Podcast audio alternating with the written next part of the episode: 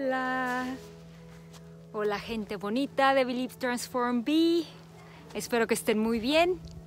Hoy les voy a contar una historia que a mí me parece fascinante y es hasta que no entendemos las cosas como realmente fueron, al menos eso es lo que me sucede a mí, no entendemos el valor o no entendemos la enseñanza detrás. Y es que ayer eh, mis hijas toman clase de piano con una excelente maestra. Y ayer nos invitó a ver un documental sobre la vida de Mozart, muy completo, hermosísimo el documental. Y estábamos platicando al final de qué nos había parecido el documental y ella llenó algunos huecos, ella nos iba contando algunos huecos que no, no explicaba tan bien el documental. Pero pues resulta que en aquella época los músicos clásicos, estos genios, Bach, Mozart, Beethoven, realmente eran sirvientes. O sea, si trabajaban para alguien, se les consideraba un sirviente. Un sirviente a lo mejor con privilegios, pero eran sirvientes de la casa que tenían que pedir permiso para salir. Eh, por ejemplo, a Bach le pasó que pidió permiso para salir a ver un concierto o algo. Y le gustó mucho el músico y lo empezó a seguir en su tour y se quedó un mes con el músico y cuando regresó lo metieron a la cárcel. Sí, seguramente era una cárcel muy cómoda donde él podía seguir escribiendo su música y todo, pero finalmente había roto la regla del sirviente, que era no dejar su casa.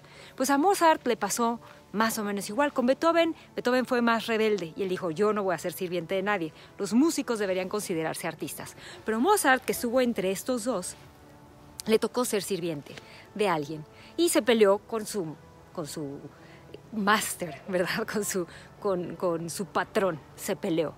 Y el patrón le decía, eres un pésimo sirviente. Y él le decía, pues tú eres un pésimo patrón. Y lo dejó. Y dijo, ¿y ahora sí qué voy a hacer? Entonces imagínense, Mozart, el genio. Yo hubiera imaginado que esas personas eran como hoy en día Madonna o, o los Beatles en su tiempo o Eminem tal vez.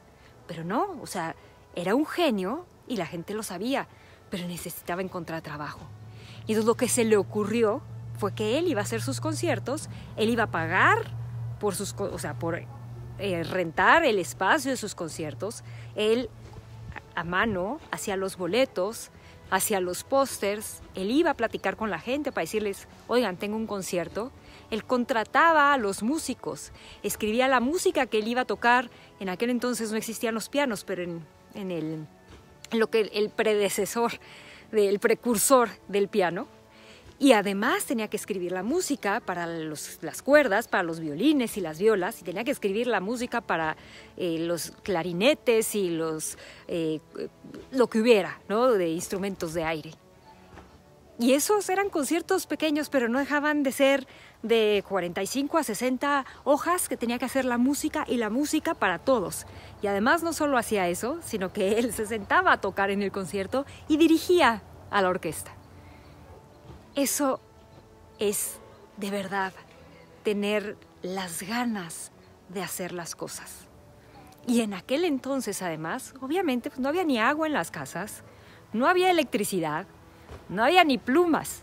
Tuvo que hacer todo eso con la pluma del, del ganso, lo que fuera que usaban para escribir, y la tinta. No había calefacción en las casas, por ejemplo, que yo vivo en Estados Unidos.